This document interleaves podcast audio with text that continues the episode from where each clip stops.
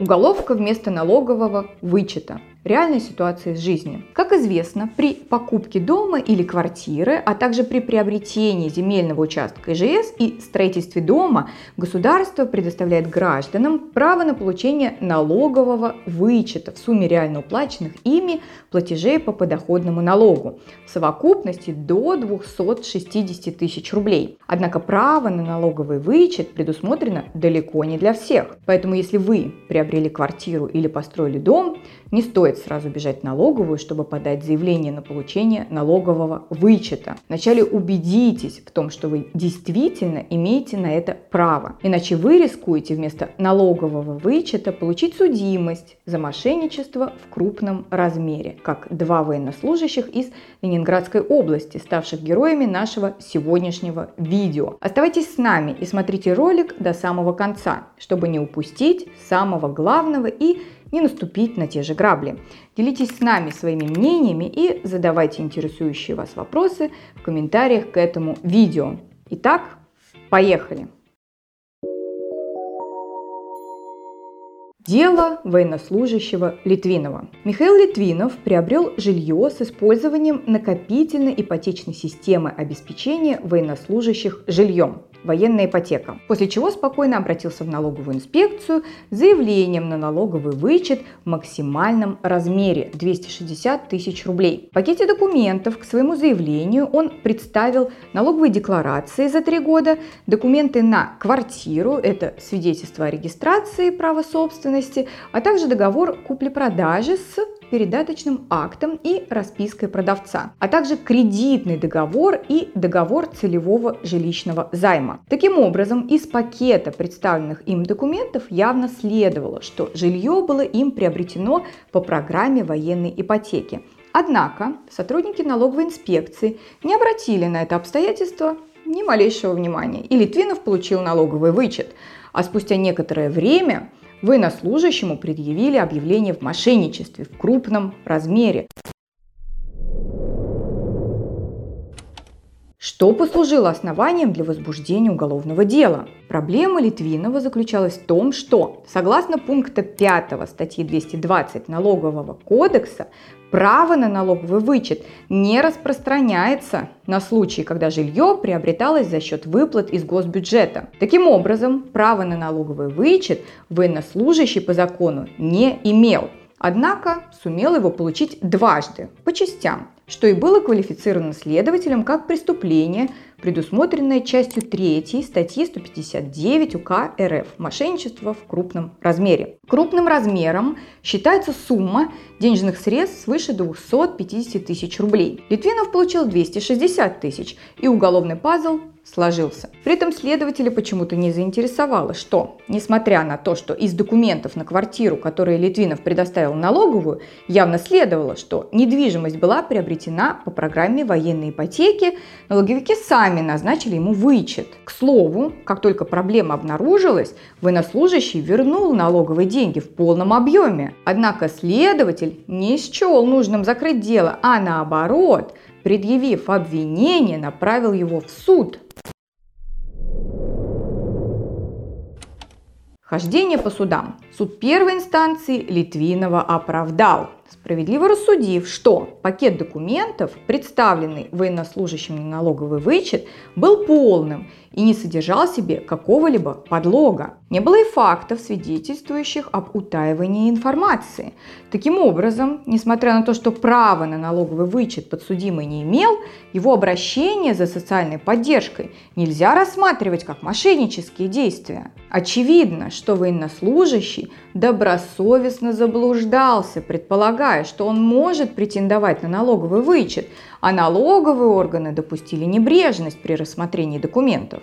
Однако военный прокурор с выводами суда не согласился, подал апелляционную жалобу и нашел полное взаимопонимание в Ленинградском окружном военном суде. Апелляционная инстанция усмотрела в действиях Литвинова преступный умысел на обман сотрудников налоговой инспекции, который, по мнению суда, проявлялся в том, что военнослужащий обращался за вычетом два раза, представив в начале декларацию за 2013 год, а второй раз декларация за 2014 и 2015 годы. Решением апелляционной инстанции оправдательный приговор был отменен, а дело направлено на новое рассмотрение. В результате через месяц суд в новом составе вынес Литвинову уже обвинительный приговор. По мнению суда, Литвинов, будучи лицом с высшим образованием и имеющим должность научного сотрудника военной академии, не мог не знать положение пункта 5 статьи 220 НК РФ – что явно свидетельствует о наличии у него преступного умысла. В качестве меры наказания были избраны штрафные санкции. В жизни Литвинова наступила черная полоса. И дело было не только в том, что ему пришлось выплатить штраф, на нем повисла судимость его военной карьере пришел конец. Он был уволен из рядов вооруженных сил и впереди у него не было никакого просвета. Кто возьмет на нормальную работу уголовника? Военнослужащий попытался оспорить приговор суда, подавая жалобы в вышестоящие судебные инстанции. Безрезультатно. Дошел даже до Верховного суда. Но и там на него повесили клеймо мошенника. Отчаявшись, военнослужащий обратился в Конституционный суд с просьбой проверить конституционность уголовной нормы, предусмотренной частью 3 статьи 159 Уголовного кодекса в случаях ее применения к налоговым правонарушениям. Позиция Конституционного суда. Конституционный суд, всесторонне изучив дело Литвинова, пришел к выводу о том, что уголовная норма соответствует Конституции и применима к налоговым правоотношениям. Однако ее применение в конкретном случае Литвинова было неправильным и противоречило конституционному правовому смыслу. По мнению Конституционного суда, Литвинов был вправе обратиться в налоговую с заявлением на вычет, а вот налоговая должна была ему в этом вычете отказать, сославшись на пункт 5 статьи 220 Налогового кодекса и разъяснив военнослужащему, что право на вычет он в данном случае не имеет, поскольку источником финансирования покупки недвижимости были не его личные средства, а выплаты из бюджета. Факт обращения Литвинова за социальной поддержкой можно расценивать только как добросовестное заблуждение, поскольку он не представлял подложных документов и не скрывал от сотрудников налоговой тот факт,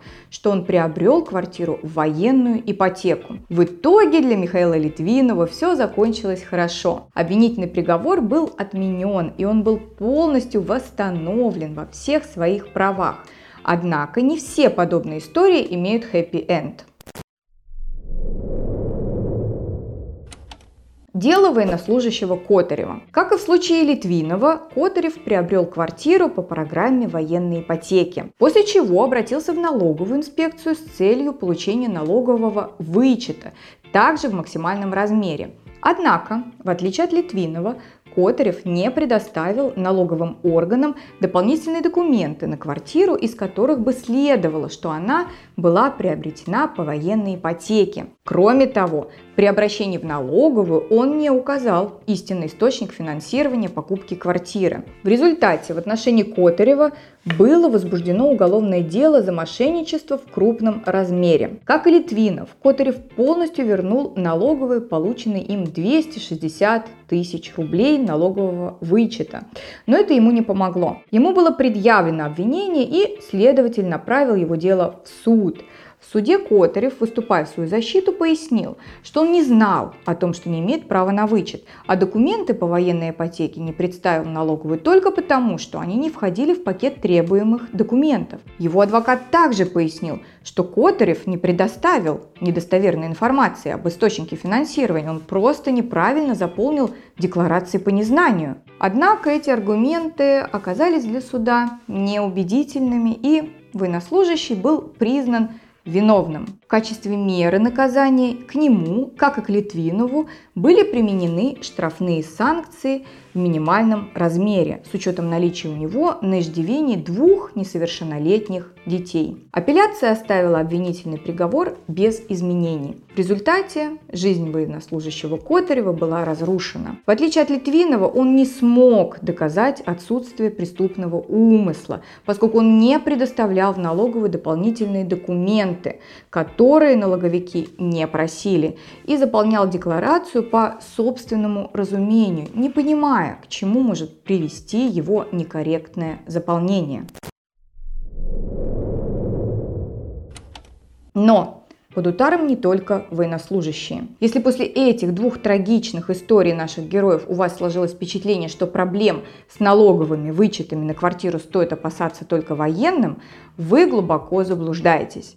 Такие проблемы могут возникнуть и в других ситуациях, а именно в случаях, когда при оплате квартиры был задействован материнский капитал, в случаях, когда жилье приобреталось за счет средств работодателя, в случаях, когда для покупки недвижимости привлекались средства из федерального или регионального бюджета. В случаях, когда сделка с недвижимостью была заключена между взаимозависимыми лицами. А можно ли получить вычет, если квартира покупалась частично с привлечением государственного финансирования, а частично на собственные средства?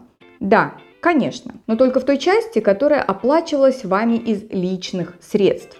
Например, Семья покупает квартиру за 1 миллион 600 тысяч рублей с привлечением средств материнского капитала. Сертификатом оплачивается 600 тысяч рублей, а оставшийся миллион семья оплачивает из личных средств. В этом случае можно обратиться в налоговую за получением вычета из расчета 13% с этого миллиона рублей. При этом следует иметь в виду, что налогоплательщик должен всегда иметь доказательства того, что все налоги с этих денег были полностью оплачены. В противном случае, по новому закону, неподтвержденные деньги могут быть конфискованы и направлены на нужды пенсионного фонда.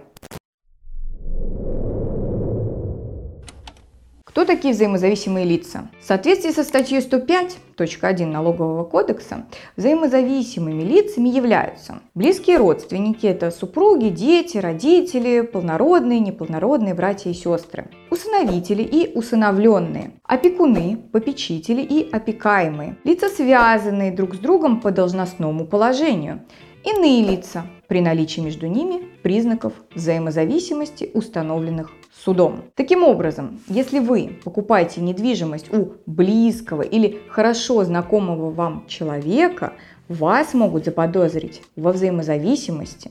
И в случае, если вы решите оформить налоговый вычет на покупку квартиры, вы тоже вполне можете стать фигурантом уголовного дела. Подводя итоги, следует отметить, что Право на налоговый вычет при покупке недвижимости возникает только тогда, когда гражданин приобретает жилье на свои личные средства, полученные законным путем. При этом сделка с недвижимостью не обладает признаками взаимозависимости сторон. Также следует иметь в виду, что налоговый вычет осуществляется только за счет оплаченных вами платежей НДФЛ. Например, если вы являетесь самозанятым и платите НПД и не имеете никаких иных доходов, с которых уплачивается НДФЛ в бюджет, налоговый вычет вас никак не касается. Мы искренне надеемся, что наш видеоролик удержит от роковой ошибки многих людей, добросовестно заблуждающихся относительно наличия у них права на налоговый вычет. Поделитесь этим видео с теми, кому оно может быть полезно. Ну а если у вас остались вопросы или вам нужно получить налоговый вычет, или же вы уже попали в неприятную ситуацию с налоговой, не теряйте времени и обращайтесь в юридическую компанию Юрвиста. Наши опытные налоговые юристы